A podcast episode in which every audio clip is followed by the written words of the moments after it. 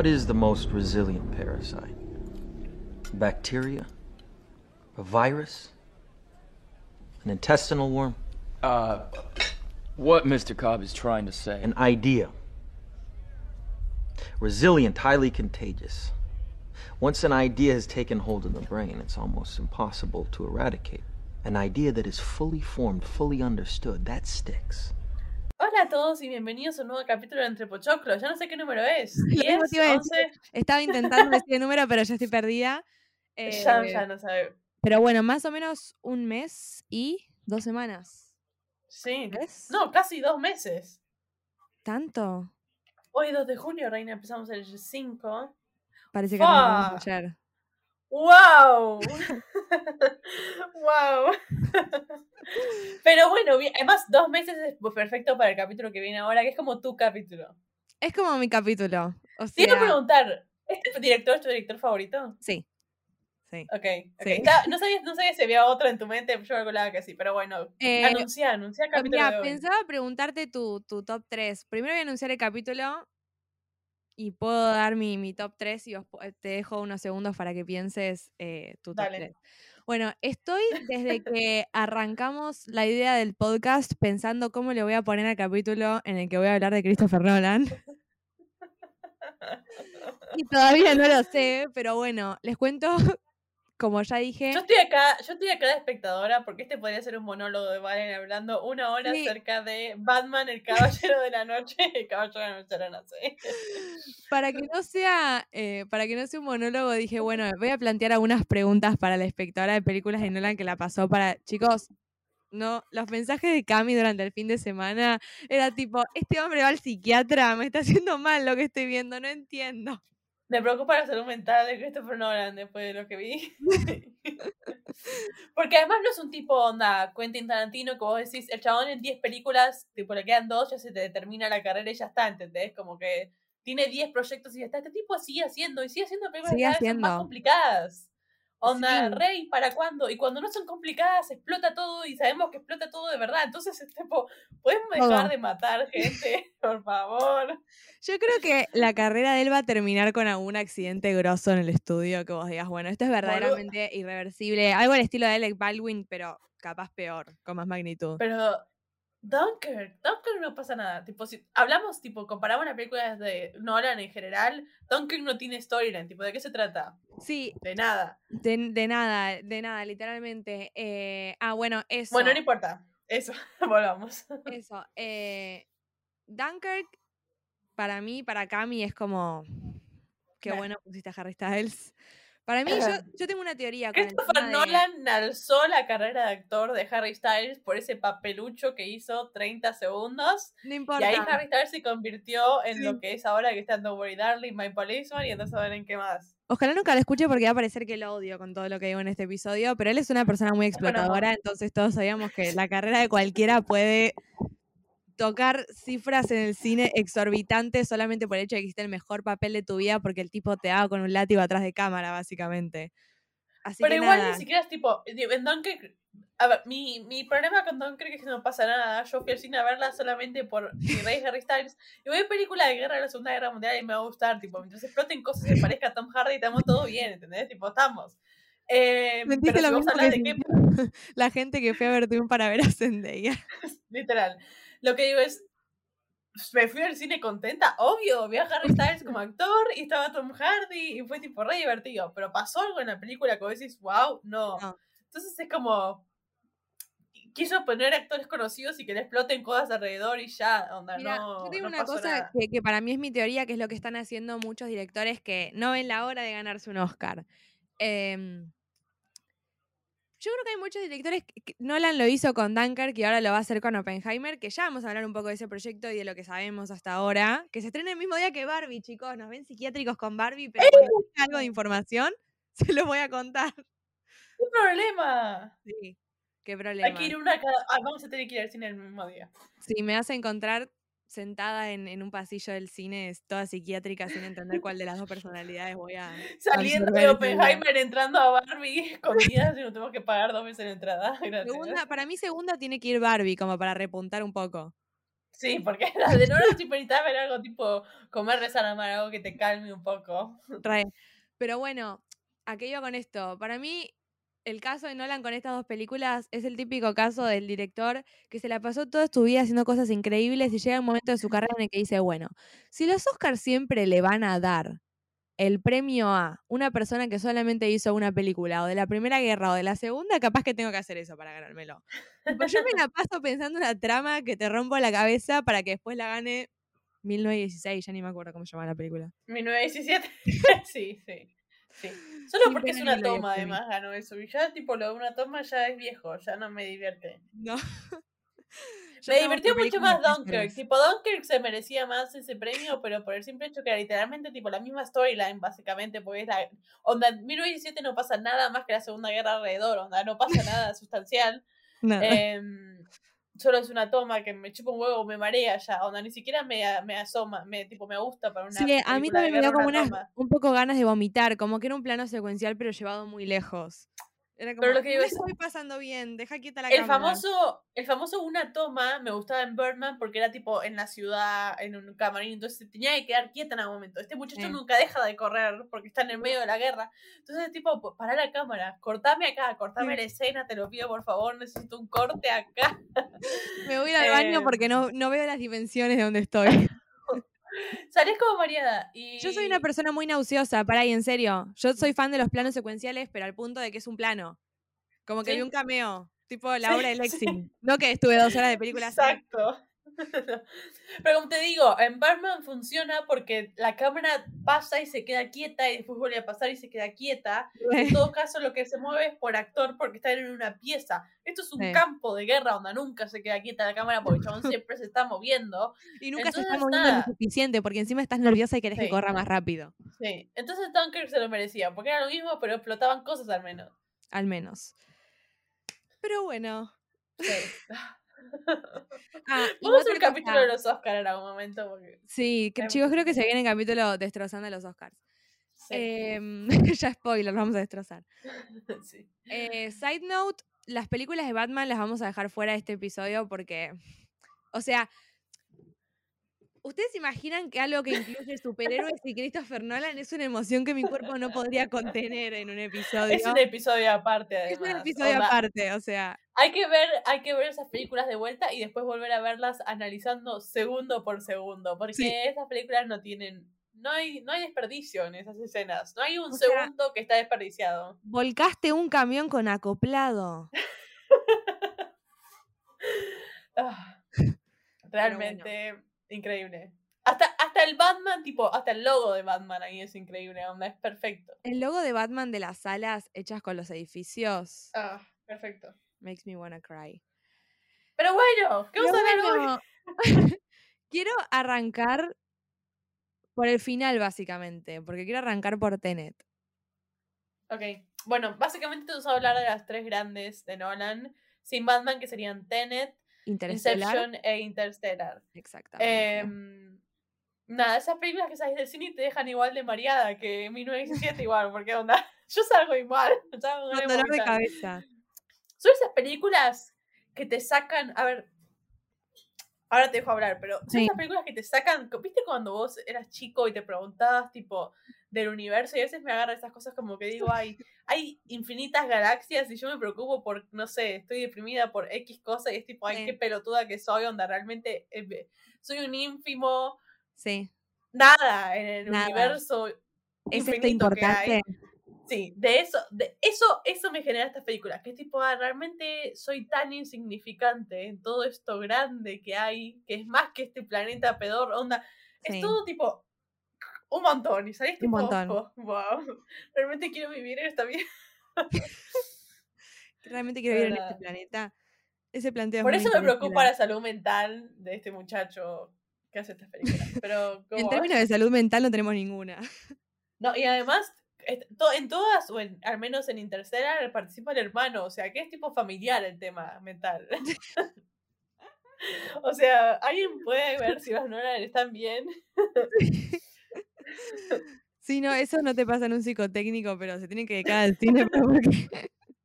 No sé cómo sacaron licencia para manejar realmente. Necesito que No, me encima, diga. para mí otra cosa que tienen estas tres películas, y ya como hablando en términos generales de lo que es eh, la filmography de Christopher Nolan, es que todas tienen como una cierta crítica social. Oh, sí. Para Siempre, mí, además. re distintas. En Interstellar lo tenés súper volcado en el ambientalismo. En. Inception, bueno, en Inception, tipo, no sé, manejate con tus pecados. Es- Inception es la película que te dice, si alguien ve mi sueño, quiero morirme en este momento. Eh, y bueno, Tenet para mí es, es un poco todo. O sea, no sé si no llevarla hasta la gun violence, pero el tema armas, el tema guerra, el tema usar a las personas, El tema poder. el tema poder. Sí. Que tipo, tipo, que vos querés tener el poder de poder destruir el mundo, donde esa cantidad de poder. Sí, Es, Sí. eh, por eso, tipo, es un montón. Onda, no, no las hizo Lively estas películas. No dijo No. en la mañana, che, voy a- esto". En el caso de Tenet, para mí fue mi vuelta al cine. O sea, después de un año, ¿Qué película para el cine te envidio demasiado? Sí. Después de un año sin cine, a casa, a, a casa, a sala casi vacía, porque no había mucha gente en el cine ya en, en, en ese entonces que, si no me confundo, fue febrero, marzo. En marzo, marzo 2021. 20. Sí. Fue mi vuelta al cine, fue súper especial que mi vuelta al cine sea con una película de Nolan, o sea, fue como único. Y con un proyecto tan grande y con un proyecto que había dado tanto que hablar en base a toda la película. Fue una película muy polémica en el armado. Fue muy polémica la relación de Robert Pattinson y Nolan, que bueno, un poco Contá por mencionamos. qué. No sé un poco el behind the scenes de Tenet yo. Yo ¿Y solo por me enteré qué? que estaba A Robert Tenet Pattinson no le gusta laburar. la menos fan de Nolan. No gusta, chicos. Yo lo voy a defender, yo lo voy a defender a Nolan. No le gusta trabajar. No le gusta, no ¿Pero llega a qué hacía? horario. Necesito saber qué hacía. No llegaba a horario, no se desvía por el papel. Nolan encima se había enterado de que el tipo no quería entrenar para ser Batman. Entonces él se puso en padre y le dijo, porque verdaderamente, chicos, Nolan es una escuela, ¿entienden? O sea, si él se entera que te está yendo mal en otra materia, él te va a ir a buscar. Así es como- Ah. Y cuando, cuando Matt Reeves eh, dejó entrever lo de Batman, Nolan saltó como, che, acá también se está portando mal. Eso tampoco está bueno. no soy yo el No soy abusador yo. de actores. El co-star, por decirlo de alguna forma, porque para mí igual son bastante protagonistas ambos, es el hijo de Denzel Washington, que nunca sé su nombre, pero bueno, al menos es su apellido. ¿Cómo se llama? Pará, tiene un nombre tipo Joe o algo. Sí, lo tengo acá igual. Anoté los nombres. Se llama John David Washington. John David Washington. Sí, nunca vi la película que hizo con Zendaya. Me da curiosidad. Bastante bien en esta peli igual. Sí, bastante bien. Me esta gusta más él que Robert. A mí también, mucho más. Em, tiene un poco más actitud de lo que vemos en Batman, pero igual, deja mucho que desear. Para mí, le faltó como actor para Nolan. Le faltaba un poco de laburo. Ha tenido mejores. The Lighthouse para mí estuvo mejor. Ha tenido mejores interpretaciones. Sí, igual también tipo pensar lo que es, es un actor relativamente nuevo. el Sí, joven. Washington, para estar tipo protagonista. Literalmente él es Tenet, ¿entendés? Tipo, él, o sea, él es la película. Él es, Em, es el elegido. y es un montón. Sí. Em, Y después, nada, es- otra actriz que que. además bueno, Tenet fue tipo el gran, un, perdón, un gran, como una gran vuelta de Nolan después de Dunkirk, ¿no? Porque Dunkirk, tipo, para mí Dunkirk, sí. los fans de Nolan salieron de Dunkirk como Dijimos, diciendo, "Mm, ¿qué es esto? Sí, incluida yo. Además, porque para mí Nolan venía de años, eh, lo que fue 2007 eh, con la trilogía de Batman, lo que fue 2010 con Inception. Vos ves Inception y no puedes creer que es una película hecha hace 12 años. No, O sea, es le pasa el trapo en, en- en todo, en todo aspecto a cualquier película hecha hoy en día. Es una Sí. realidad, digamos. es- es- es- no, no lo digo yo porque soy un termo, digamos, es porque es no, verdaderamente no, no. Sí. Eh, mismo la elección de los Cuando me que quería, cuando me quería hacer la chica culta del cine, em, yo se me pasó por suerte. Yo decía que mi película favorita era Inception, aunque no entendía la mitad de la película y todavía no la entiendo hoy en día. Pero es tipo, ¿cuál es tu película favorita? Inception. No sé si entendí la película, chicos, pero me gusta mucho. Sí. en fin, eh, sí, Inception. Pero como, como te digo, después vino Inception, Interstellar, tipo. Y después ves Dunkirk y decís, Mm, bueno, ok, bueno, saca una nueva que es Tenet. Sí. Y como que deja un poco de desear. A mí me gusta igual, no es una película que vos decís que pedorra, ¿no? Eh, seguimos hablando en términos Nolan, onda, no es un- Si vos la comparás con una película argentina, obviamente va a ser 100%. Por las Sí. películas argentinas, pero cualquier película va a ser superior porque es Nolan y tipo. No Sí. sé, Italia, boludo, tipo, toda la todo lo que es atrás, la cinematografía, todo es superior. Pero es lo que vos, Em, es lo que vos esperás de él. Como que Claro, vos como hay high expectations, sí. El piso es este, techo no tenés, entonces dale, seguí. Es un poco lo que pasó con Guillermo del Toro y la forma del agua. Es como, bueno, Oh. después de haber hecho esto, vamos a reivindicarnos un poco, porque no estuvo tan bueno lo que nos mostraste. Y ahora vino con una película que seguramente les vamos a hablar, chicos, porque a mí esa película me encantó. Yo no puedo creer cómo le ignoraron en los Oscars, eh, Nightmare Alley. eh, me Los tengo que fascinó. ver. Entonces es como, bueno, listo, que no está tan Perdón. bueno, volvé con algo grosso, volvió con algo grosso. Yo creo que es un poco Sí. lo que todos esperamos de Nolan en Oppenheimer. Por favor. Sí, no tengo ni idea por dónde va a ir con Oppenheimer. Realmente como que puede ir para cualquier lado. Igual lo que tiene Nolan, que yo lo admiro y que obviamente yo haría lo mismo si fuese actor, es que junta actores, tipo actorazos. Actorazo. ¿Entienden? Cuando aparece el muchacho este Aaron no sé cuánto, que es reconocido, yo me quedo Re. tipo, Sí. ¿what?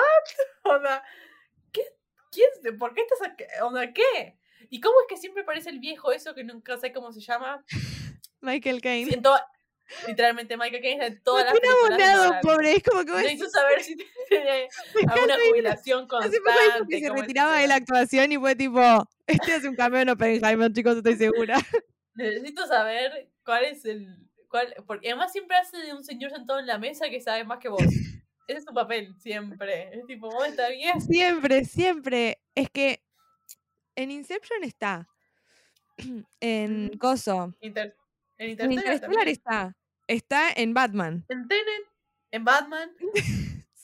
No sé. Cuando, el- cuando el hijo de Denzel Washington va y se junta con alguien que le va a contar acerca del ruso con el que se tiene que juntar. Y vos ves que es este tipo, pero este quién es, ¿Onda? ¿qué sabe? Capaz no no, no lo viste ni siquiera en la van premier, pero cuando va a aparecer alguien importante en una película de Nolan, vos ya pensás, bueno chicos, ahora es un cameo Michael Caine y después se va. Pongo 100 pesos a que va a aparecer en Oppenheimer. Onda, realmente. Yo también. Yo Por también. Dios. Es excelente. es Gran eso, actor igual. más que vos. Sí. Sí, sí, sí. Pero no lo vi en otra cosa nunca más. Nunca, Para nunca, mí, no sé qué otra cosa hace. algo que tiene Nolan en base a su cast, que era algo que re quería mencionar y lo hablamos mucho con Cami el fin de semana, es que arma como una especie de cast que vos decís, esto es un collage muy extraño, no sé qué estás armando acá, no sé cómo pensás que esta gente puede tener química. Y ellos van y tienen química. Es impresionante. Y que nadie más lo va a poder recrear ni aunque quieran, porque ya No. está hecho lo de Nolan. Entonces es como perfecto. Pero a ver, Onda, vamos para Interstellar, Matthew McConaughey, Anne Hathaway, Matt Damon, Matt Damon. signo de pregunta. Cami eh, hablándome de la nada, tipo. Está Jessica Damon. Chastain, Casey Affleck, onda, realmente, ¿quién Timothy. hizo eso? Em, Timothy ¿eh? Chalamet. O Timothy sea, Chalamet. chicos, La nena, la hija es la hija de Crepúsculo, onda, realmente sí, hasta la nena es Mm. conocida. Em, y funciona perfecto. en Onda, yo me creo que Jessica Chastain era esa nena. No me puedes decir otra cosa, ¿entendés? A mí, una de las cosas que me pasó cuando terminó la película es que básicamente no había entendido nada. Es una, una de las reacciones más normales a las películas de Nolan. Es como que vos salís y decís. "Mm, ok, o sea, el concepto de viajes en el tiempo es algo que súper explotó durante su- toda su, su carrera.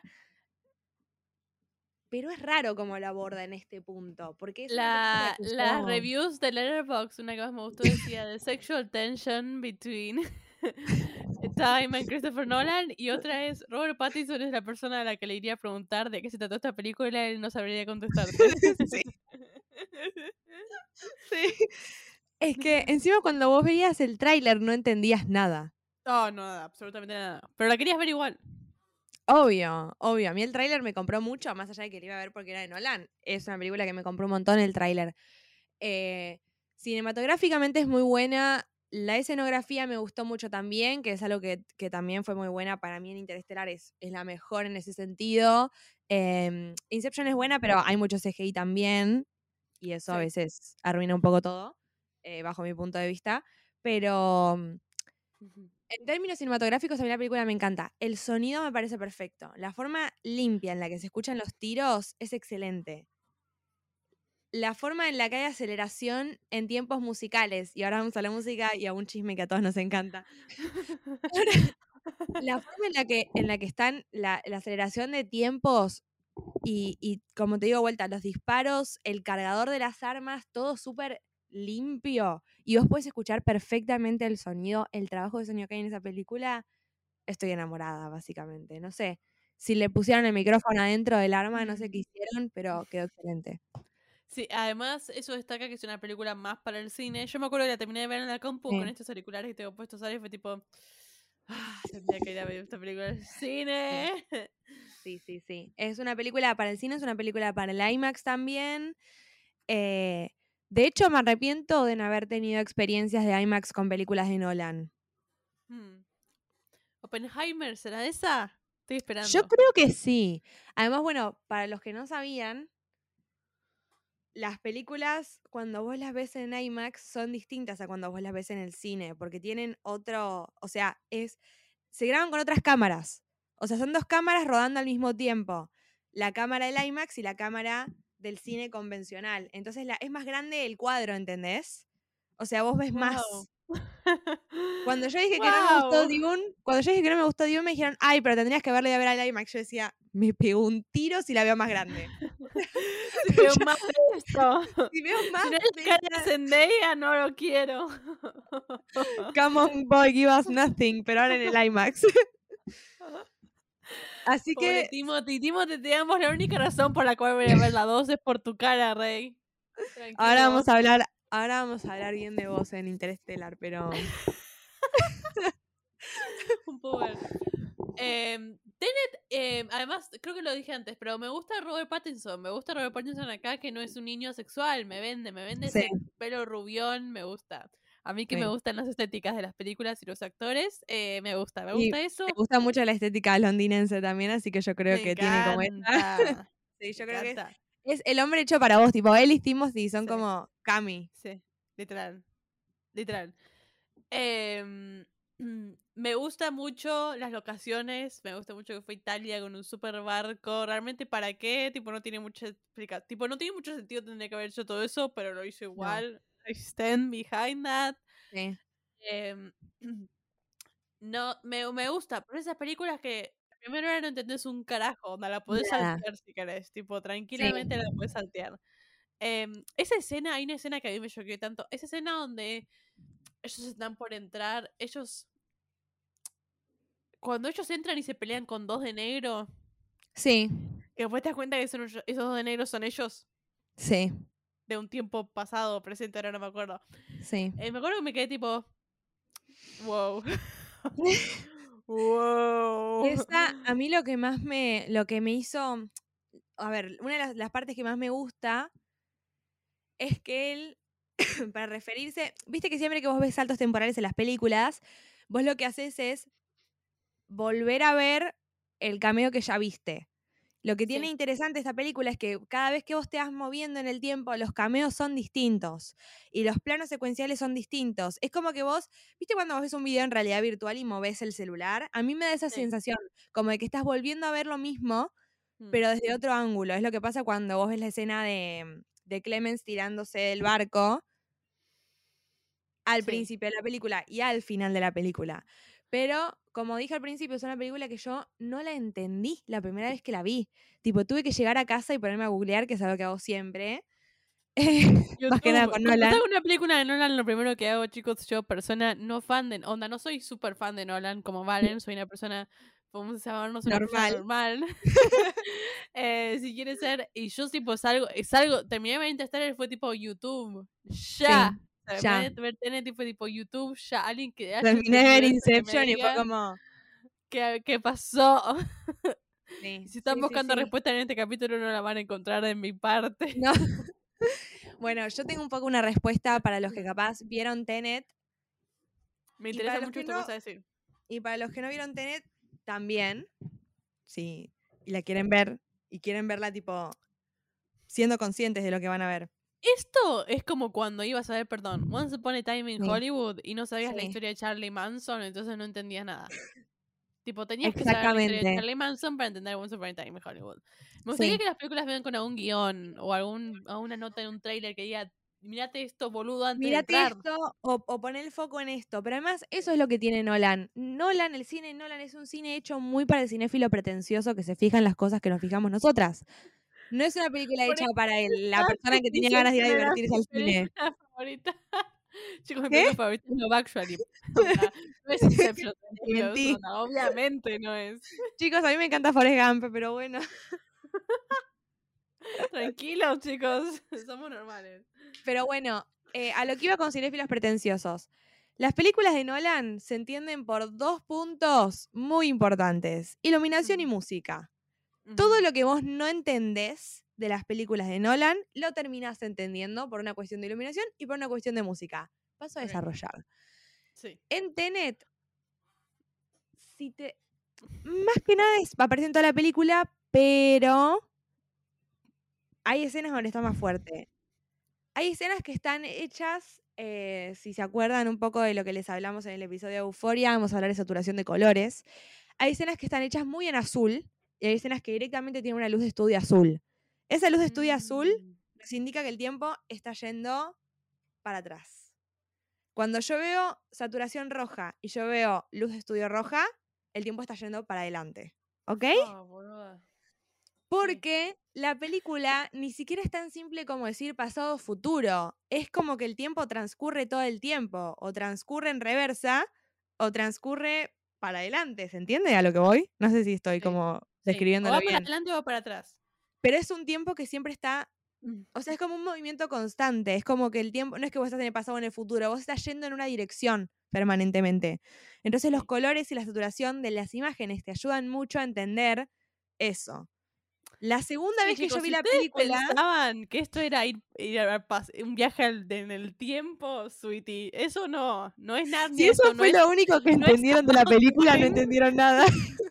no es tipo esa que es eh, About Time o cuestión de tiempo que el chico se mete en el closet, cierra los ojos y vuelve para atrás. No, chicos, no, no, No. era eso. Y uno viéndola ahí diciendo a Nolan, you have to go all the way para que yo no entienda nada. Por eso te digo, estas películas de Nolan a mí me sacan de mi ser y me hacen ver el mundo de una forma tan completa que digo, ah, soy una insignificante cosa en la gran magnitud del mundo. Sí, sí, sí, sí, literalmente. Así que bueno, dicho lo de la luz, espero que vean de vuelta Tenet y jueguen con la iluminación. Yo hice eso. Fue medio como cuando vi la primera y segunda temporada de Dark con una libreta. Era tipo, bueno, Mikkel entonces es hijo de tal, pero entonces viajó al año no sé cuánto. Y tenía como un mapa mental, me costó demasiado entender esa, serie. De hecho, la dejé porque me dolía la cabeza. Hagan un poco esto con Tenet, ¿ok? Plantéenla lo, ahora lo voy a hacer. Me da curiosidad más ahora. Me gustó, me gustó. Bueno, eh, ya hablé del sonido, ahora vamos a hablar de la música. ¿Te puedo hacer una pregunta? Sí, obvio. ¿Por qué Tenet no te gusta tanto? ¿Por qué Tenet como no me gusta fan? tanto? Como fan de Nolan, eh, siento que le falta. Tipo, eso, ¿qué le Una- falta para vos? Para mí le falta un núcleo duro a la trama. Le falta como una trama que vos digas, estamos hablando de esto. Porque cuando vos a mí me decís, vamos, vos me decís interestelar. Bueno, vamos a hablar de- del espacio, de, de los agujeros negros, de un padre y una hija. Perdón, chicos, hace 10 días que estoy engripada. Perdón. Same, si escuchan mocos son míos. Mocos, todos, tipo, no sé, no te pasamos un hisopado en este episodio. No, Pero bueno, estamos, estamos grabando virtual, así que no nos denuncien. Eh, Em, pero bueno, para mí le falta eso, le falta como una trama en que vos digas, vamos a hablar de esto, porque además es de vuelta lo que acabo de mencionar. No es una película a la que vos te puedas referir como una película que te habla de viajes en el tiempo, claro. ni de realidades paralelas, ni de sueños como en Inception, ni de, ni de viajes, no sé. Es, Que además hasta en Inception tenés la historia de DiCaprio y la esposa, en Interstellar tenés Anne Hathaway y el padre, y Matthew McConaughey y la hija, donde tenés todas como relaciones inter, tipo más personales. en la Y Nolan te mata con las relaciones personales. Sí, sí, por eso digo, te voy a hacer una es- película rara y después terminás llorando una semana. Eso, porque vos a veces no entendés el grand scheme of things de los Sí. sueños, o el espacio y los agujeros negros, o el tiempo, pero vos siempre entendés esa relación. Ejemplo, Interstellar vos la ves, y aunque no entiendas qué mierda está pasando y por qué Matthew McConaughey ve a la hija chiquita y le manda mensajes diciendo. ¿Entendés el, el amor y la Sí. relación entre ellos dos? Y después eso lo buscás y lo terminás entendiendo. Pero lo que voy es, vos igual algo entendés, no salís tan X. Yo esta película salí como diciendo, no sé qué acabo de ver porque no entendí nada. Onda, no entiendo Sí, cuál es la parte ni siquiera personal de esta película. Que- Eso, La, ru- la rubia no- el hijo. no hay nada personal, no hay un love interest, no hay algo que vos digas esto, ¿entendés? Ojo, el final es muy abierto. Yo no descarto una segunda película. A la película le fue bien, no le fue mal. ¿Vos So, no ¿La sé. Sí, pero me Para mí faltó- me termina faltó muy- eso. No sé si es que quiero tipo un amor en todas las películas, porque no necesito tipo un love interest, pero me faltó algo eso personal que vos siempre lo vas a entender y te deja como un como Bueno, una, como una sensación de co- comodidad, como comforting cuando decís, bueno, no entiendo qué me está pasando, pero es padre e hija y yo entiendo esto, o es el amor de Sí. Leo DiCaprio y la esposa y que ella vivía en un sueño y que qué sé yo. Onda, es que ¿sabés lo que pasa para mí con Nolan? Nolan tiene la capacidad de, en su tipo delusional, de, en su, no sé, volar en la estratosfera con las historias que te hago, igualmente te pongo algo terrenal y te pongo algo sentimental que te va a hacer sentir como el personaje. O sea, él es Claro. como que intenta que vos empatices, conectes, entiendas de alguna manera lo que le está pasando al personaje. Un personaje que nunca entiende, porque tipo DiCaprio en Inception nunca entiende a su mujer, o sea, pierde a sus hijos. Eh, no sé, Interstellar es como que el padre se va del planeta Tierra y nos vimos con la hija, o sea, no, no, no existe, no, no, no existe como una relación que vos digas, los personajes eligen su amor, eligen su familia. Pero bueno, te hace sentirlo de otra manera vos, te hace entenderlo, te hace conectar con eso. Tenet no tiene eso. No, entonces salís más confundido todavía. Sí. Pero a vos, para, ese es tu problema, por eso no te gusta tanto. Ese es mi problema, sí, que no es una película que te puedo describir de alguna manera qué es lo que me está pasando, Sí, la ¿entendés? Como que sinopsis, no sé. tipo, ¿qué, sí. qué es? Ok, ok, ok. Sí. Sí, me siento igual, tipo, me fal- le falta eso también. Así que bueno, lo que pasa con la música en Tenet es que la música hasta este momento la venía haciendo Hans Zimmer. Los que no conocen a Hans Zimmer, no sé chicos qué hacen ya en este podcast, vayan a escuchar a Hans Zimmer ya. Eh, Hans Zimmer es compositor, compone la música de, no sé, tipo, desde todas las películas más famosas, todas las bandas sonoras más icónicas son todas de Hans Zimmer. Trabajó en El Caballero de la Noche, trabajó en Interstellar, que para mí es el fuerte de la película. Verdaderamente la música de Interstellar es hermosa. Te conduce muy bien. eh, sí, vam- sí, sí. sí, sí, ya- y ya vamos a ir a eso y a la importancia. ¿Qué pasa cuando arrancamos a grabar Tenet? Nolan va con Zimmer, que es como medio su sociedad, y con Jessica Chastain y demás, que ahora la volví a castear. em, va y le dice: eh, Tengo este proyecto, voy a hacer Tenet, necesito que me hagas la música. A lo cual Hans Zimmer le responde: Dame unos días. ¿Qué significaba ese dame unos días? Que estaba intentando cerrar con Dune. Cuando cierra su contrato comercial con Dune, le dice a Nolan, tengo un proyecto muy importante para hacer, así que no te voy a poder componer la música porque voy a estar toda la cuarentena ocupada haciéndole la, la música a esa película de mierda. Sí. Vos O me sea- decís, para, Zimmer le falló al jefe, ¿entienden? Tipo, no sé, es como que le digas a tu jefe, dame unos días que te confirmo si sigo el año que viene. Y se fue con otro. No, onda, este es No. el reel que vamos a postear en nuestro Instagram porque no lo puedo creer. Em, wow. Sí. Además, Dune, todo bien. Pero es tipo, No, que todo bien. le doy un 5. casi se adelantó los pochoclos. No, no, onda, lo que digo es ponerle que está buena en la escenografía y Timothy Chalamet y nada más. Sí. De vuelta, Tenet no me parece. em, no me sale la palabra, como un 10 tampoco. Pero. No, ¿cómo bueno, y se ganó un? Oscar, Hans Zimmer, pero bueno. Sí, bueno, igual los Oscars hoy en día no, no tienen mucho. Sí. Dios se ganó todo. Sí, por eso. Em, Pero a lo que voy es. No, Rey. No, No. No. Un montón que los- Porque como decís vos, son como. Van los dos. Es un, es un par. Vos los comprás Es- los dos juntos. Es un match, o sea, es Hans Zimmer y Nolan. Es como, bueno, ahora de vuelta a Jessica Chastain, ¿entendés? Tipo, vuelve, listo, ya está, vuelve con él. They love each other, ya está. ¿Entendió? Listo. Ah, pero Como Tom además, Hans Hardy. Zimmer está con él desde. de- con Interstellar, de Caballero de la Noche, onda. No es que está con él desde, no sé. No, eh, Interstellar le dio, y ahora vamos a ir un poco a eso, pero él venía haciendo muchas bandas sonoras de películas de épica, venía con otro estilo. eh, le da la chance de componer algo que acompañaba una película completamente distinta de lo que él venía haciendo. Capaz acá, no sé, todos los fanáticos de otras películas me van a decir qué está diciendo, pero para mí es un punto, es, un pique en su carrera hacer la música de Interstellar, porque es muy buena, muy buena. Sí. Sí, coincido. Nada, wow. ¿Qué ti tiraste? No lo puedo comprender. Así que Tenet es la película de Bravo por el Oscar de Hans Zimmer igual. Sí. La, la eligió bien igual, porque Tenet al final terminó. Tenet es como esas películas, tristemente, como Promising Young Woman, que quedaron tipo en el. Ganó un Oscar, pero sí. Sí, pero quedaron como en el pandemia, no pandemia, y tipo estreno, no estreno, y quedaron como medio olvidadas. Y para mí tendrían que hacer tipo un re-release de ese tipo de películas. em, y nada, Además- eligiendo bien, porque Dune además fue la película con la que todos volvimos al cine en septiembre. Tipo, fue mi primera película volviendo al cine. Y fue cuando ya estaba todo tipo más normal. Tenet estaba como en ese intermedio que la gente no sabía si ir o no todavía. Y ni siquiera tuvo un estreno en HBO que vos digas, Wow. no sé, tipo Batman o, o el quilombo que fue con Disney Plus y Black Widow. O sea, ni siquiera es que fue una cosa que se pisaron mucho. Sí.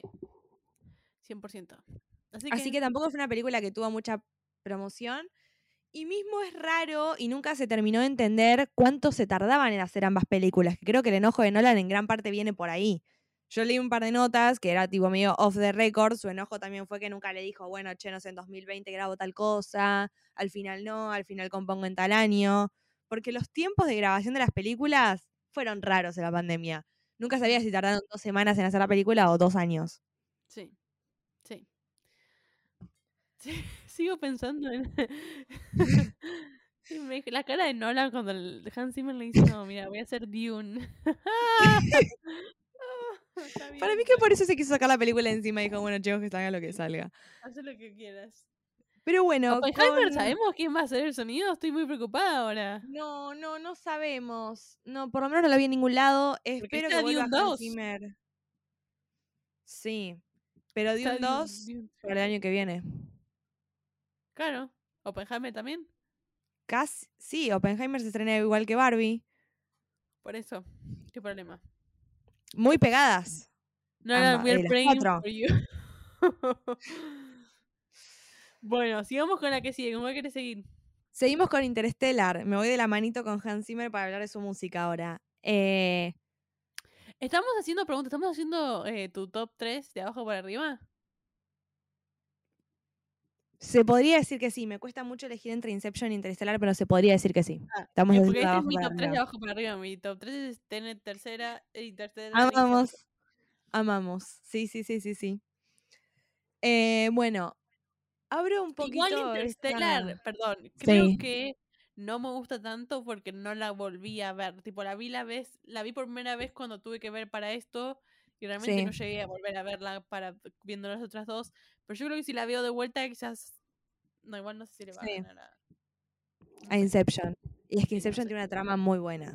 Inception es muy buena, por eso. Es muy buena. Es tu película favorita. Pero bueno. Em, ¿Por qué la música de Hans Zimmer es tan especial? Arrancamos porque cuando Nolan llama a Hans Zimmer para hacer el proyecto, le dice tipo, bueno, voy a hacer una película, necesito la banda sonora y necesito que vayas componiendo un poco de la música. Tipo, no todo, un poco. A lo cual Hans Zimmer le dice, ok, contame de qué se trata la película. Y lo único que le larga a Nolan es, esta película se trata de la relación de un padre y una hija. Nunca le dice esta película sobre el espacio, nunca le dice vamos a meternos en un agujero negro, vamos a ir a otro planeta.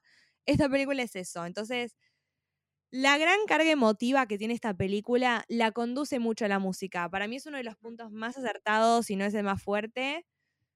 Después sí hay momentos que yo le dije a Cami, presta atención, cuando ellos llegan al, al planeta que era todo agua, Sí. cada vez que la música eh, marca un tiempo, pasa un año en la Tierra. O sea, hay, hay muchas Eso cuestiones muy- musicales que son muy finas. Muy clave eso. Es muy Em, clave. Me gustó que me lo dijiste antes de verla porque me hizo tipo darme cuenta. No sé, Sí. me gustó. No te Porque además tanto era- cuando después le avisan, ah, pasaron, no me acuerdo cuántos años eran, veintipico de Sí. años. Porque vos ya como que lo tenés. Pero al mismo tiempo te desespera, te desespera porque cuando vos arrancás a ver de qué se trata la película y ves la situación del padre y de la hija, Sí. eh, vos ves eso y como que pensás, ojalá llegue rápido, ojalá no pasen muchos años. Entonces vos estás en esa escena y los ves corriendo y ves que se traban y que se caen al agua y vos decís tipo, no sé, dejaros acá y andate. No sé, eh, como que te agarra esa desesperación de escuchar los tiempos musicales y decir, está pasando mucho tiempo, necesito que te subas a la nave y te vayas ya. Sí, 100% coincido. Por eso, para mí es una gran película para ver dos veces, al igual que Tenet, verla siendo consciente de lo que yo ahora ya sé a nivel producción y poder volver a vivir esas pequeñas cosas que Nolan nunca te dice. Después, Sí, perdón, eh, había motivado sin querer mi micrófono. Em, sí, coincido y, y la película conduce porque más que nada para mí además en las películas del espacio sí, hay, para mí es muy clave el sonido. Vamos con Gravity. Gravity vos no Mm. sentís la inmensidad, vos sentís la inmensidad que ellos sienten cuando salen al espacio porque escuchás ese esa nada, no sé cómo explicarlo, es como nada. sí, Y no es que en cualquier silencio, cualquier película vos sentís esa nada. Se conduce con un sonido muy específico que para mí Nolan lo logró perfectamente en toda la película. Cuando yo estoy en el espacio, sentís como esa nada, como que sí. están en el espacio. No, no sé cómo explicarlo sin otra forma que es el sonido del espacio y el sonido eh, durante el agua. Tipo, todo, todo es clave. Para mí el sonido es todo clave y todo conduce a la película. A mí me gusta mucho. Tipo, para mí está acertado en todos los puntos. Y es lo que más, creo que una de las cosas que más me gusta de la película. em, y también le aplaudo a Matthew Mc- McConaughey por todo el papel que hizo en toda la película. Porque la Por la llevó en la emoción película esa. Por la emoción que transmite. Esa escena en la que ve la, es- la imagen de la hija y se pone a llorar. Onda, yo no, onda, no vi Dallas Buyers Club, así que no sé qué hizo para ganar un Oscar en esa, pero este es uno de los mejores papeles que lo vi. Eh, nunca fue Sí. mi actor favorito, eh, creo porque, porque el actor me hace acordar a alguien específico que yo conozco y tipo no es una persona grata para recordar. Em, pero, pero la rompió, la rompió y me gustó mucho lo que hizo acá.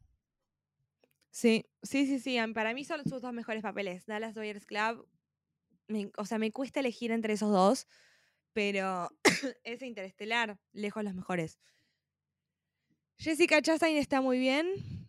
Michael Caine está bárbaro. En su aparición.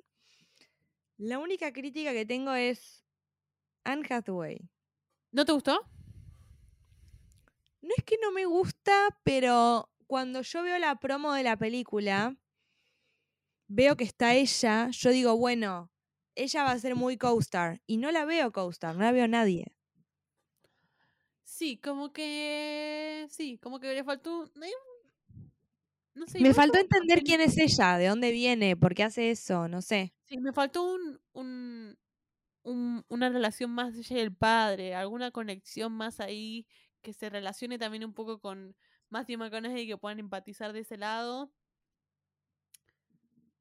Sí, sí, sí. eh, porque ella además iba al. quería ir al, al, al planeta ese porque estaba como el, el novio o la persona de la que ella estaba enamorada. eh, Sí. tipo, ¿quién es? Mostrarme un flashback, ah, tirame algo, tirame un dato de este hombre, haceme empatizar con ella y que yo quiera que vuelva a él. Onda, ¿quién es él? Como para que te duele un poco, no sé. Sí, dame algo, sí. Eh, otro dato así que le, que le di a Cami también cuando vi la película es que según la NASA, Nolan logra la, mejor aproximación a lo que es un agujero negro, ¿entienden? O sea, no hubo, no hubo científico de la NASA. esta película? Yo me imagino a los, de- a los científicos de la NASA mirando la película y diciendo, yo fui a la facultad años. 40 años para que este tipo me haga una película y me grafique mejor lo que yo intento dibujar para la web. tipo, la mente de Nolan. Onda, ¿cómo sabe aproximar lo que es un agujero negro más que la misma NASA? Onda, ¿cómo? Son yo esos momentos donde sale el meme de decís, ah, Hermione. Porque vos, antes que vos me dijiste esto, yo dije, Mm. bueno, se sentó con un par de tipos de, no- de NASA y les preguntó cómo, Más o ¿qué- menos. ¿qué vas a ver un director de cine de cómo es un agujero negro, no? Onda. A ver, ¿no? Lo que le que, ¿Qué pensará Nolan en su un tiempo agujero muerto? negro y no soy de contestarte, ¿entendés? ¿Cómo no la No. soy de contestarte? No, no, no, no, no. Y encima, para mí, otra cosa que tiene Interstellar, eh, yo la vi con mi hermano sentado al lado, que le encanta todos esos temas. Estudia ingeniería aeroespacial, imagínate, yo lo vi con la NASA sentada al lado. Y mm, yo le preguntaba muchas cosas de esto es real, esto no, esto es real, esto no, esto puede pasar, esto es así. Y según él, según la ciencia, y también creo que es un poco la sensación que tenemos todos con esta película muy distinta a Inception y muy distinta a Tenet, es que es una película en la que es muy fina la línea entre lo que es ciencia ficción y lo que es real. Y vos estás toda la película preguntándote, ¿es este el tiempo que está pasando en la Tierra? No. Él entra al agujero negro y se conecta con la hija, ¿cómo? ¿Entendés? ¿Cómo es que él ve esa Para mí en realidad? esta película no hay ciencia ficción. Para mí Para todo mí lo que hace esta película en algún momento es real. Que Eso yo no sepa preguntar. entenderlo es otro tema. Eh, pero para mí todo es real y eso es posible. ¿Cómo me conect ¿Cómo conectás a Matthew McConaughey con su hija? El- No sé, no sé, no sé, no me No no tengo idea. Pero lo hace. Onda, para mí es real. No, no, no, Nolan no es alguien que yo lo veo haciendo ciencia ficción de ese estilo. Lo más parecido a No. ciencia ficción que hizo fue Inception, por- pero porque se mete con los sueños. Entonces en los sueños es como una ciencia ficción en la vida real, los sueños, si lo querés pensar dos veces. Pero para mí él no hace ciencia ficción ni en pedo, onda, no es un divergente esto. No, para nada. Para nada. No es fantasioso, no es raro, no, No. es nada. Y Por además la NASA le dijo que el agujero negro es lo más cercano a la, la- la realidad, reina, todo lo, Lo que ellos alguna vez habían onda. podido fotografiar y lograr, o sea. Onda, las, las- las vueltas del tiempo de Tenet son reales también, onda, todo es real. Todo es real. Si él lo dice, Todo se puede puede. pasar. Para mí lo tienen a algún lado. Mm. Así que bueno, eso es lo que más me gusta, creo, de la película en base a todo lo que es... eh, A ver, obviamente en esta película hay utilización de CGI a lo loco, pocas veces lo vi tan bien. Verdaderamente pocas veces vi una pantalla verde que funcione tan bien, tan bien. Es impresionante, verdaderamente todo. em, Esa bolsa son- donde como que se cierra el vacío y se duermen ellos me da mucha impresión, pero está muy bien hecho. Sí, sí, sí, sí, sí, sí. Eh, esa, cuando llegan y aparece Matt Damon, también es, una, es un punto de la película muy fuerte, porque ahí es cuando te empieza como a desesperar más, como que decís, ¿qué vino a hacer acá? O sea, no hay salida. Sí. Que hasta él mismo lo piensa, como que nos mandaron a, a morir porque no había nada. Sí, me gusta mucho Matt Damon en esta película, que es como el malo no malo. Me gusta Sí. Matt Damon de malo y no de héroe.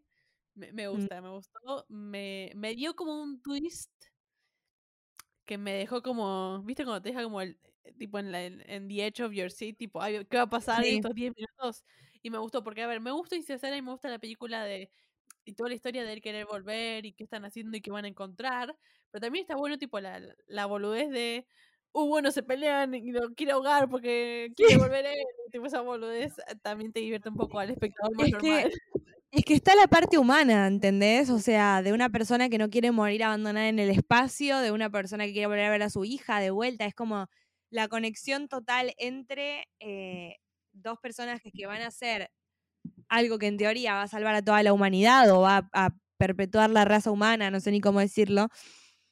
Y gente que tiene sus propios intereses, digamos. Y es una crítica al- a la sociedad al ambientalismo. Es, es una cosa impresionante eso. Yo cuando empecé a ver la película, que hablan de las tormentas de arena, eh, y mismo creo que es muy fuerte la escena en la que él va al colegio a hablar con la directora, y la directora le dice como, no, no necesitamos gente que estudie física, necesitamos gente que trabaje en el campo, porque necesitamos comer, porque no tenemos comida, porque nos estamos muriendo de hambre. La escena donde eh, Jessica Chastain va a cenar con el hermano Casey Affleck Em, que no fue una buena elección Casey Affleck, porque Casey Affleck es un abusador, pero no importa. Vamos a evitar ese pequeño detalle. Em, no, gusta escuchar como tose el nene. Sí, Yo ahí me quedé tipo, sí. Ok. Y que el otro hijo que Y- tuvieron se murió por eso. Onda, cuando él lo dice en el video. Es powerful eso. A mí me pegó. Re. Re.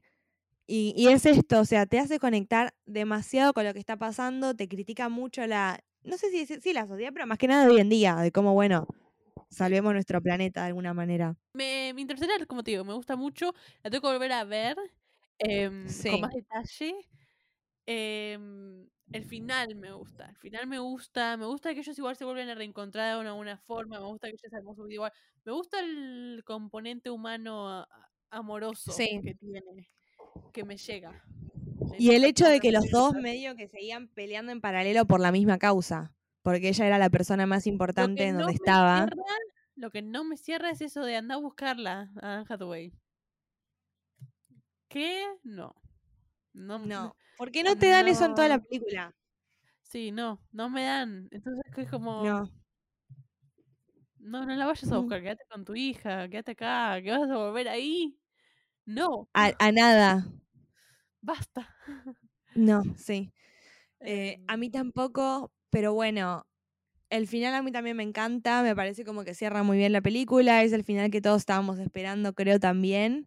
Eh, a mí me hizo llorar mucho esta película, no sé si a vos si te iba a preguntar eso, si lloraste, si te emocionaste. No, pero porque no entendía, tipo, la parte. Me costó entender la parte esa del agujero negro y que en el agujero negro entra como a la pieza de ella, ¿entendés? Sí, Em, y a todos los momentos eso y que eh, tipo me costó un montón entender eso. Lo busqué en YouTube y tuve que ver la escena otra vez después de que lo busqué en YouTube porque el video de YouTube tampoco me lo explicó por 100%. Entonces yo como que ella lo salva de alguna manera. Claro. Entonces yo no, esta- no, tipo, no entendí un carajo. Y cuando lo entendí ya, ya como que caí y no me hizo llorar. Pero en el momento me dejó muy confundida. Y yo se la veo de vuelta, eh, lloro un poco más. Eh, pero me gustó, porque- me gustó además que se muestra la relación padre-hija, que a veces tipo en las películas no se muestra tanto. Se da más a la relación padre-madre Madre-hija. e hijos. Y, Sí. mm, o- y padre y mm, esposo, o em, esposa y esposa, o lo que sea. Em, y acá se, se, se, se- se muestra hija y padre, que para mí es una relación Sí. muy especial, no solo por ser hija y tener un padre, sino que, em, nada, para mí es distinta padre e hijo que hija y padre. Y padre que se hace cargo de, de, no sé, de todo, es como que hay una conexión muy especial y te das cuenta y ellos mismos te la pueden transmitir. Sí, sí. Y, nada, me gusta mucho que toma esa relación. Para mí ese es la- el punto fuertísimo de la película y es, es lo que más me gusta. Es, vos ves toda la película porque vos querés saber que él vuelve a ella. Es que ahí volvemos un poco a lo de Hans Zimmer. O sea, ahí te das cuenta que es el fuerte de la película y es lo que Nolan te quiere transmitir. Sí, Es una locura de espacio, la mejor interpretación del agujero negro, todo lo que vos quieras, pero. Nada. Básicamente lo que te estoy mostrando en realidad es película. un padre y una hija. Sí, 100%. Em, pero Bien. nada, ahora vamos con la última, mi primer película, mi ex película favorita, Inception. Película Em, favorita en los ojos de la sociedad. Es que, a ver, ¿no te hace quedar cool si vos decís que a los 15 años tu película favorita es Inception? Re, re. Ese era mi personality trait. Pero bueno, después entendí que no, no tengo que ser cool, tengo que ser yo. Muy bien. Igual es una buena película, pero no es mi favorita porque hay partes que no entiendo, así que nunca podrá Porque no sabría explicártela. Y además no me lleva, no me da ningún comfort esta película. Yo necesito, mi película favorita me tiene que dar comfort de ganas de sentarme con un paquete de papas fritas a mirar esta película y sonreír. Esta película te hace sentir darme la mal. cabeza contra la pared. Sí. En esta película se toca el fuerte de lo que es la vida de Nolan. Y con este dato a Cami la hice pasarla mal todo el fin de. Nolan es una de las pocas personas, eh, porque espero de corazón que sean pocas, que tiene algo que se llama sueños lúcidos. No, no, no. Mm, mm, Para los que mm. no saben lo que son los sueños lúcidos, son básicamente sueños en los que vos sentís que estás full despierto y en los que vos podés conectar tus sentidos. Son los sueños que ves en Inception. Por- Literalmente. O sea, Inception es es Nolan. Por eso. Nolan no hace ciencia ficción, chicos. Nolan hace lo que sabe y conoce. Así que si alguien quiere saber cómo podemos destruir el mundo y dividir las nueve partes, lo llaman a Nolan, porque Se seguramente lo preguntan sabe. a él. Acá no. voy a decir al- una frase que es de Martin Scorsese, no es de Nolan, pero a mí me lleva mucho a esta película. Vos y porque se la- decís Martín, yo le digo Martín. Martín. es Listo. argentino. Es como el Julián Casablancas versus Julián Casablancas. Literal, literal. Bueno, ¿qué dijo Scorsese? Pero bueno. em, hay una frase de Martin Scorsese que dice: The most personal is the most creative. O lo más personal es lo más creativo. Para mí, esa frase es Nolan. Para mí, Nolan le pone su vida a las películas, le pone su mente, le pone literalmente sus sueños. Y eso es lo que pasa con Inception. Él está creando una película que desciende completamente de su cabeza. Él es, él es como una mente creativa para esos delirios que nosotros vemos permanentemente. Sí. Sí. Sí. Onda, Inception, se explica solo por eso. Si no, no se explica. Si Christopher Nolan no tuviese sueños lúcidos, no existe Inception. no, no, o sea, no, no habría forma de, de poder crear esta película. No, no, no- nadie entiende tanto los nadie entiende tanto los sueños si no tenés sueños lúcidos. Onda, fin. Sí. Esta película la produjo con su. Va, la productora de esta película es Emma Thomas, que es su mujer, su esposa. Necesitamos un psicotécnico de ella también. Por sí, favor. no. Yo creo que a ella hay que ayudarla. tipo, Sí. Sí, que parpadee dos veces y la vamos a buscar. Ay, Dios. Es sí. una película que le fue muy bien en su momento, que le sigue yendo muy bien. En su momento estuvo en Netflix, ahora está en HBO. No sé qué tipo de pacto con el diablo hizo HBO para tener todas las películas de Nolan. Necesito saber cuánta plata HBO le pasa a Nolan en una cuenta suiza exterior para que estén todas las películas ahí. Quiero Le saber. está financiando Oppenheimer, me la juego. haciendo- Quiero saber Me la juego que Oppenheimer- Oppenheimer sale por Quiero stream. saber si Oppenheimer está tipo financiada por la plata que Nolan gana por tener todas sus películas en HBO. Eh, Están Literalmente. todas. Está hasta Dunkirk, están todas. Sí, todas. Todas. Las de Batman también están. Sí, están todas. Em, no, y además es uno de los mejores papeles de Leo DiCaprio. Lejos. Lejos. Em, porque además serie en Mirá que yo no 2010 soy una, una gran fan de DiCaprio. Fue un, es uno de los papeles que se destaca en la carrera de DiCaprio. Para mí los de DiCaprio se destacan este, The Great Gatsby, que fue después, y mm, Wolf of Wall Street, que fue después. Así que Sí, re. este fue como, para mí este fue como su, soy actor de verdad. Es que, de vuelta, Nolan lo crió. Sí, sí, Junto a Tom Hardy, que ahora vuelve a hacer una película con él porque va a estar en Oppenheimer. Em, tiene un gran. tiene un gran cast Inception. sí. En Ellen serio, o Page, sea. que ahora es Elliot Page, que la rompe también. Onda, ella nació, ella, él, ella en su momento nació ahí, también la hizo ahí. eh, se hizo ac- Joseph Gordon. ahí. Em, Joseph Gordon, que era como un actorcito de mm, 500 días eh, con ella y ya. Sí. ¿Qué hacía antes que eso? A Nada. Em, Em, después Michael nunca bien. Michael, Michael De vuelta. ya se jubila de la Academia de Nolan. Sí, por favor. Si no está en Oppenheimer, Em. I'm gonna be very disappointed. Em, Sí. Cillian No. Murphy. Cillian Murphy. No sé cómo si se dice Killian o Cillian. Yo le digo Cillian, pero Cillian Murphy también. Que ahora va a ser el protagonista de Oppenheimer. Oppenheimer. Y es igual a Oppenheimer. sí. Me da miedo Oppenheimer que puede salir de ahí. Eh, pero sí, un recast y de vuelta. Para mí este fue el lanzamiento de la carrera de DiCaprio de verdad. Ahí lo empezaron a considerar como un actor en serio y lo empezaron a contratar para papeles más grosos.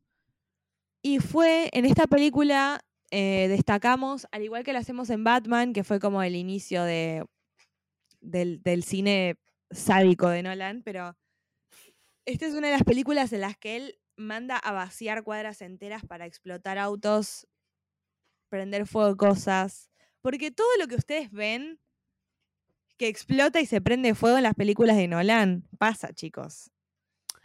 Él lo La hace. escena, la escena en cámara lenta con los libros, es de verdad, ¿no? Sí, es de verdad. Hasta bien es tipo, esto no hay forma que sea de mentira, onda. Esto es de verdad. Es de verdad. por- pero porque te das cuenta. O sea, no hace falta tener el ojo muy afilado para darte cuenta cuando algo es tipo muy pantalla verde o real. No te pudo licuar la, la ciudad ni ponértela de cabeza, pero porque No. no podía, no tenía los recursos. Pero si no sé cómo te No, levantaba el edificio. Sí, sí, sí. No, sí. Eh, Para mí eso es una de las mejores escenas de toda la película. No están Obvio. dos cámara lenta. sub- Sublime. Sublime. Y es algo poco explotado y es algo muy eh, interesante y para mí muy original de la película el tema de los sueños.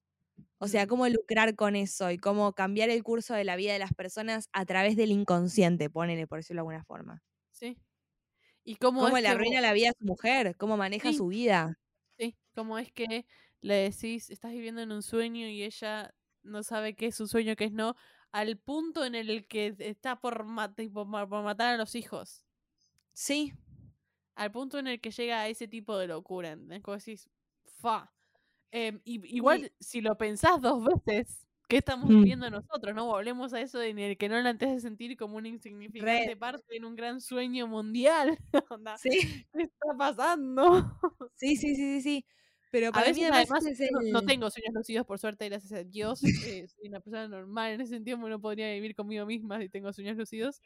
Em, pero, pero te lleva a pensar, cuando yo después de ver esta película me desperté y fue tipo, me acuerdo muy poco de lo que soñé, pero se sentía muy real. Sí, sí. Y Sueños nada, en los que confundís. Y yo creo que a todos nos pasa, capaz por eso también es lo más real de lo que decís vos, Cami. A todos nos pasa de tener como esa conexión cuando te despertás de un sueño y decís, ¿estoy feliz, estoy triste porque estoy viviendo esto o en realidad es un sueño? Sí, 100%. 100%. Em, pero hasta cuando, soñ- cuando sueño algo tipo que no, que no me va, también es tipo... Me, Sí. me despierta de mal humor. Y es tipo, es un sueño tarada. Pero de vuelta, Sí. onda. Nada, a veces esta película decís, fue. Fa. Y me gusta, me gusta mucho, mucho, mucho la conexión cuando ella entra al sueño de él y se da cuenta que como que la quiere salvar a la esposa de alguna forma que en realidad después como que lo que yo nunca entendí bien es si él es como que la caga y la hace creer como que vive un sueño para tener tipo una prueba es así. Yo lo que siempre entendí es como que él la quiere salvar y él quiere em, sí salvar a la esposa y por eso él siempre vuelve al sueño para volver a verla y, y siempre revive la misma escena de ella se tira. Pero lo que yo no entiendo es es él el que la hace creer que vive en un sueño o sea él le caga la vida. Sí. Él le caga la vida haciendo... Él se mete en su sueño y empieza como a manipular su mente para que ella no se separe de él y para que ellos vivan siempre juntos. Ok, sí. Relación tóxica llevada al extremo. Sí, sí, sí, sí. Él hace uso de eso para que ella siga casada con él y sigan en feliz matrimonio. El tema es que lo que él no se da cuenta es que con eso le arruina la vida y la lleva al borde del suicidio. No, la lleva al suicidio. Sí, sí, pero bueno, digo. Sí. Sí, La lleva al punto de tipo, hasta querer matar a los hijos. Ok, sí, I got it. Y creo que este también es el papel que lo prepara DiCaprio para después hacer el lobo de Wall Street. O sea, creo que ese es el papel que le da a él esa sensación de vas a tener tanto poder que vas a estar tipo al punto culmine de arruinar tu vida, arruinar tu vida, o sea, hacer todo mal, por una cuestión de poder, ¿entendés? Vos decís, le da la range, la range para Sí. poder hacer The Wolf of Wall Street. Sí, 100%. Yo digo, esta película Sí. lanzó a Leo DiCaprio para mí como un actor de verdad. que hizo Leo DiCaprio el 2010? Mm, Romeo y Julieta, mm, fin. Titanic. y The Basketball Diaries y Titanic, Sí. fin. Em, era una cara bonita nada más. Así que, nada, eso. Desconozco si DiCaprio ganó algo. Y y es una película que yo disfruto mirar. No es que no es mi favorita porque hay partes todavía que no entiendo. Em, ejemplo, la escena del principio y la escena que después se conecta. Es algo muy de Em, Nolan eso de que quedas como... Sí, pero me gusta mucho la escena en cámara lenta donde lo tiran a la ba- a la mm, sí, a la bañera. de la Ah, tengo un... tengo- Eso de verdad, ¿no? Eso, eso es de verdad. ¿Mi Dicen, sorpresa? esto lo leí, que esa escena no era una escena guionada. O sea, ¿lo tienen y no sabía? Fuck. Tipo, en el set de Nolan no hay sillas, porque él sostiene que la gente que está sentada no está pensando cómo las cosas podrían ser mejores. Oh, chicos, yo no sobrevivo en ese, en ese set yo me morí. en 30 ¿Entienden el nivel de demencia? O sea, si vos estás sentado, estás ¿qué mensaje descansando. We don't do that here. El meme de, de Black Panther de We don't do that here. Bueno, Nolan con las sillas. ¿Alguien se puede, chicos. actores? Es que te digo, es un explotador, pero es una gran escuela de actores. Una gran escuela de actores. Sí, a ver, lanzó la película de todos los que. Cuando- la carrera de todos los que aparecen. Cuando Em, Leonardo DiCaprio hace de Revenant, él estaba rememorando el sufrimiento que vivió trabajando con Nolan. Era lo único que podía decir sea- la gente que veía la película. Tipo, él está intentando acordarse de lo que era estar en el set con Nolan. Y, y ahí en conecta los ríos con congelados de la. Patagonia es lo mismo que trabajar para Nolan en una ciudad. Prefiero que un lobo me coma vivo que volver a grabar Inception, decía DiCaprio. Ah, lo quiero ver a Leo de vuelta con Nolan. Igual de vuelta, si lo tiró a la bañera, no hay Sí, chance de que vuelva ese set ese hombre. sí. La bañera. ya parece. Em, Em, pero bueno, ¿por qué lo tira a la bañera? Porque DiCaprio estaba sentado. Entonces lo empuja a la bañera. eh, bueno, igual me parece increíble esa escena. Em, Es increíble.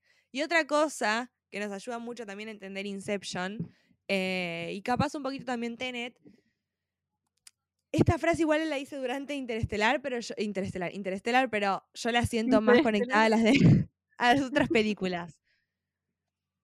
Eh, él dice en un momento, voy a intentar acordarme las palabras, pero I always find myself gravitating the analogy of a maze. Yo siempre me encuentro como gravitando sobre un laberinto.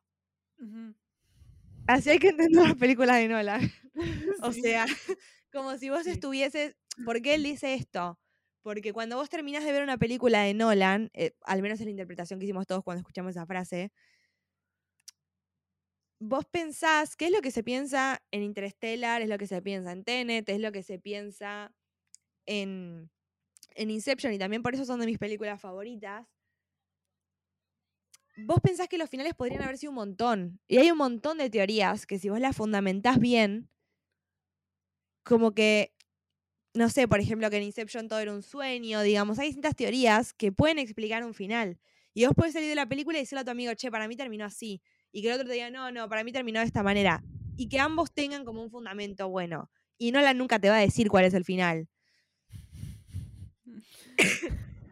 Así de desesperante como suena, nosotros estamos literalmente gravitando sobre, sobre un laberinto donde vos podés tomar distintas direcciones, distintos caminos y llegar a un final.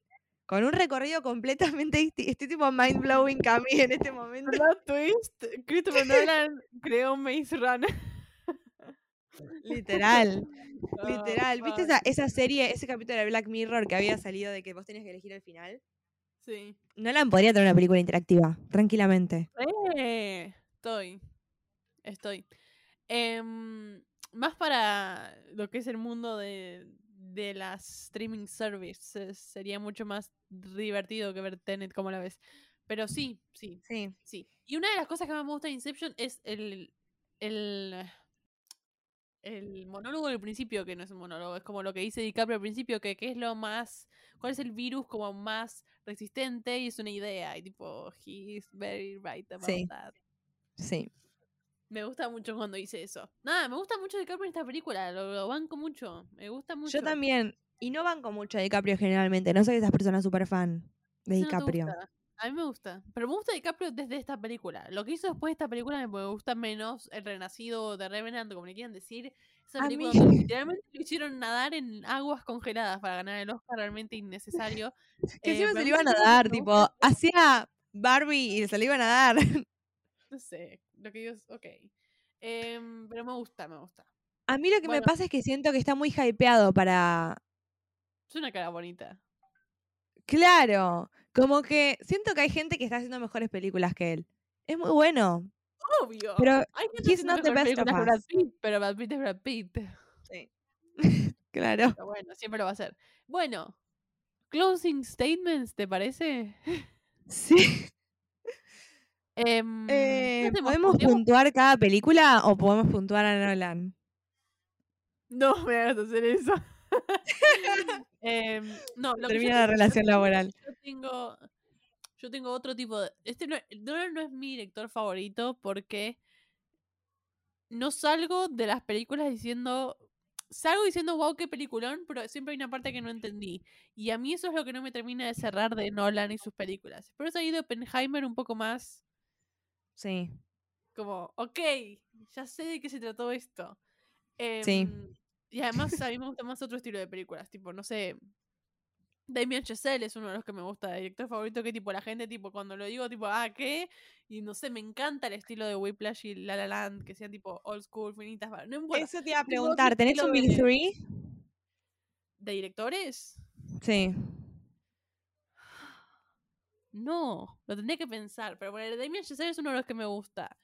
Sí. Fincher hasta me gusta un poco más que Nolan, quizás. Y eh, la, Em, la interna de Fincher Nolan. Sí, y hasta. em, ¿Cómo se llama? El. Ay, hay uno, hay uno de los que ganó el Oscar. ¿Del que Toro? Greta Gerwig me gusta, tipo, te doy un ejemplo así como Sí. más basic. Yo soy más basic y no me, no me interesa. Yo soy una basic bitch, true and true, feliz. Eh, podría ser tipo David Fincher, em, Damien Chazelle y Greta Gerwig y ese podría ser mi big three y es re basic. Bien. Sí, y estoy feliz. Onda, lo que digo es, me gusta Nolan y yo disfruto sus películas, pero es por una cada tanto.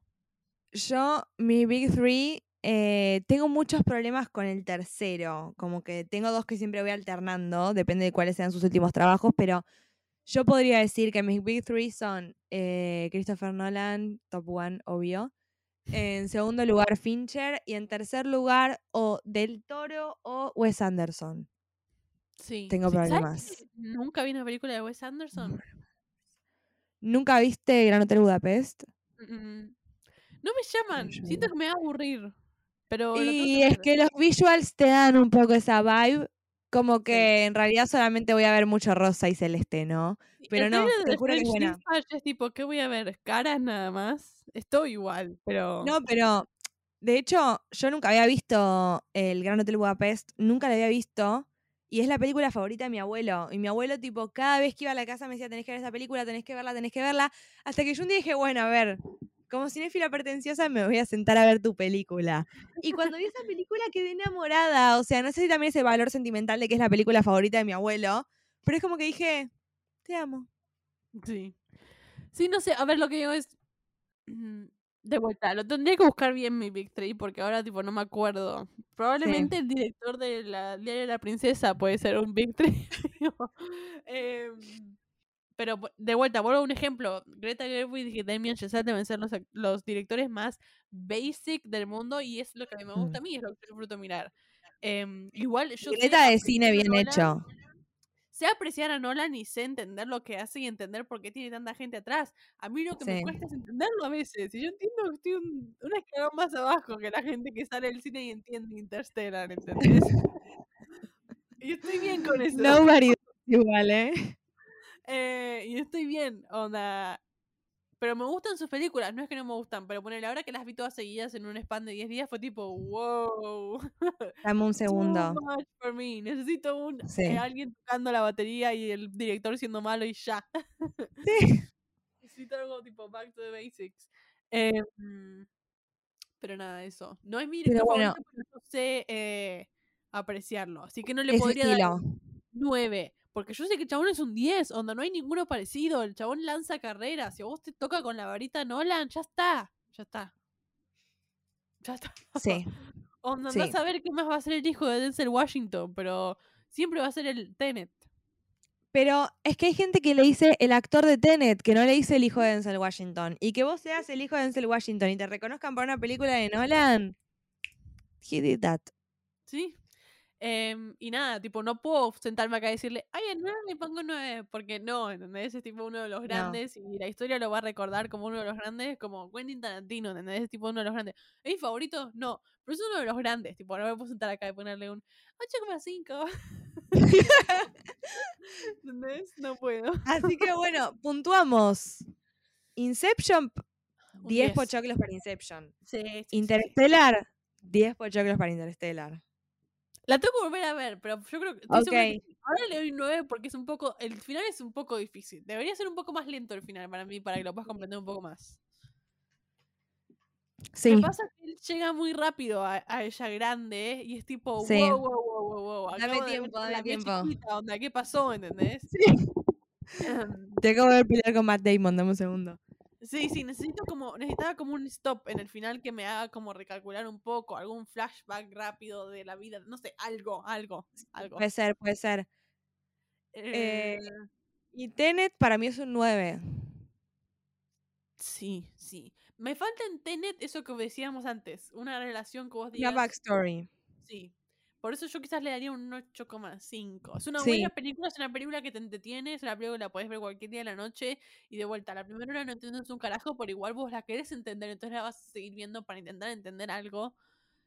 No es fácil tener ese suspenso. No, no es fácil. em, em, la ansiedad que me genera esa película no la recomiendo, eh, pero, pero me falta como eso que, eso que vos decís. Ah, bueno, pero quiero que terminen juntos. Ah, bueno, pero quiero que se encuentren. Ah, bueno, pero quiero esto. No pasa, no sabes qué querés o qué estás esperando de la película, pero me parece que también es eso lo que te mantiene mirándola. Re, re. Nada, le doy un 9 a Tenet, pero no, no por nada, sino que es más, en esto de verlas todas, es la que menos me entretuvo. Me atraparon Sí. mucho más las otras dos. Las otras dos. Sí, Y tengo high, high, high expectations para Oppenheimer. Podemos Oppenheimer, que es como una biografía, onda. ¿Qué va a hacer en Oppenheimer? ¿Viajar Nadie sabe? ¿A dónde va a aparecer? O sea, como en, en qué vamos a ver a Oppen- O sea, no sé qué parte de su vida vamos a ver, si es una biografía Acá- o qué. dice que Oppenheimer trabaja con un equipo científico durante el proyecto Manhattan, que condujo el desarrollo de la bomba atómica. ¡Uh! Vamos a ver. volar. Princeton va a volar por los espacios. Me encanta que vamos a ver eso. O sea, nadie sabe verdaderamente qué vamos a ver con esa película, pero estamos todos muy expectantes, creo. El cast.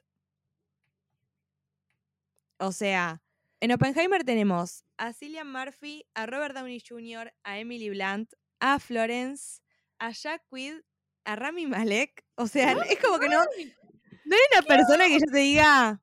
Tenemos a Matt Damon. Este, este es el gran lanzamiento de la carrera de Emily Blunt. Para mí, Emily Blunt es una actriz del carajo. que le Y la falta. esposa de John Krasinski y le falta algo como esto. Por favor, Sí. Emily Blunt, te estoy pidiendo, por Tenemos- favor. Tenemos a Gary Oldman. Tenemos, atención con la persona que voy a nombrar. Tenemos a Josh Peck. No sé si ubican a Josh Peck de Drake y Josh. Wow. Chicos, yo cuando empecé, cada día que pasaba aparecía uno nuevo casteado, yo decía, este pibe o quiere hacer el ejército de Estados Unidos, tipo, con todos primerísimos actores, o le está bajando la tasa de desempleo a Biden, tipo, no sé qué está pasando, pero... Estoy el cast. Es- está Alex Wolf, el hermano de Nat Wolf. Está Sí. Tony Goldwyn, el que hace de Fitz en Scandal. ¿Qué está? Jack Quaid, Jack Quaid también. Jack Quaid no te conoce nadie más que nosotras dos. Sí. Pero estamos muy emocionadas.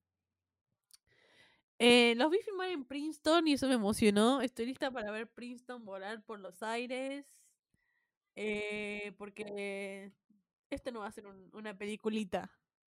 Este va a ser No. el estreno del año. Y, y que sea el, el mismo día de Barbie no es una coincidencia. Onda, todos No. pueden atrasar el estreno de una película una semana antes, una semana después. Que salga el mismo día es un statement, chicos. Sí. Sí. Y Barbie, y Barbie Sí. tampoco va a ser una peliculita. Greta Gerwig y Noah Baumbach No. nos van a matar. No, y lo que leí el otro día es que em, quieren atrasar el estreno de Dune para que coincida con la de los Juegos del Hambre, que en teoría ya estaría publicado que va a pasar eso. No sé, 2023 va a estar cargado, pero estoy emocionada porque Nolan ¿Cuándo fue la que sacó? verdaderamente- 2020, espero 2020. verdaderamente que el 2023 sea uno de esos años como el 2019 que tuvimos muy buenas películas. Sí. Pero además, em, después de Tenet hay mucha expectativa para Nolan, para lo que va a hacer después. Y más si va a agarrar tipo algo que es una historia que ya está dada. Onda, no puede jugar mucho con el tiempo, con Oppenheimer o el proyecto Manhattan. No ya variarme mucho. No pueden viajar en el tiempo y ver cómo sale No. ahora. No. Em, entonces va a ser como Nolan tocando algo, algo tipo que histórico, que nunca lo vimos y me da como curiosidad. Me gusta igual. Me gusta que el chabón busca challenges. No se queda en lo cómodo haciendo películas. Fue como cuando tiempo. dijo voy a ser Batman. Eso pasó. Para mí Tenet fue una película cómoda para Nolan. Sí, Un tema que él sí. ya trata. Me gusta que se meta en temas que él no trata. Batman, Sí. Dunkirk, Oppenheimer. Me parece que eso le da como el Interstellar, ¿entendés? Interstellar fue un tema que él no Estoy, tocaba. Estoy muy emocionada por esta película, verdaderamente. eh, es como que no sé qué, estoy como medio como Barbie. No sé qué esperar, pero al mismo tiempo estoy muy contenta con esto. Sí. Pero bueno, eso nos lleva al final de este episodio. Lo hemos escucharme hablar de Nolan. Chicos, esto llevó cuatro recordings en el mismo coso, así que no sabemos cuánto puede durar este episodio. Eh, Mucha tos. sorry. Sí, we're very sorry por los mocos, las voces nasales. Em, que mi primer recording, no los primeros 20 minutos no se escucha mi micrófono, pero después lo pudimos arreglar gracias. Pero nada, gracias por escucharnos. Síganos en TikTok y en Instagram y en todos lados. Y nos vemos la próxima. Adiós.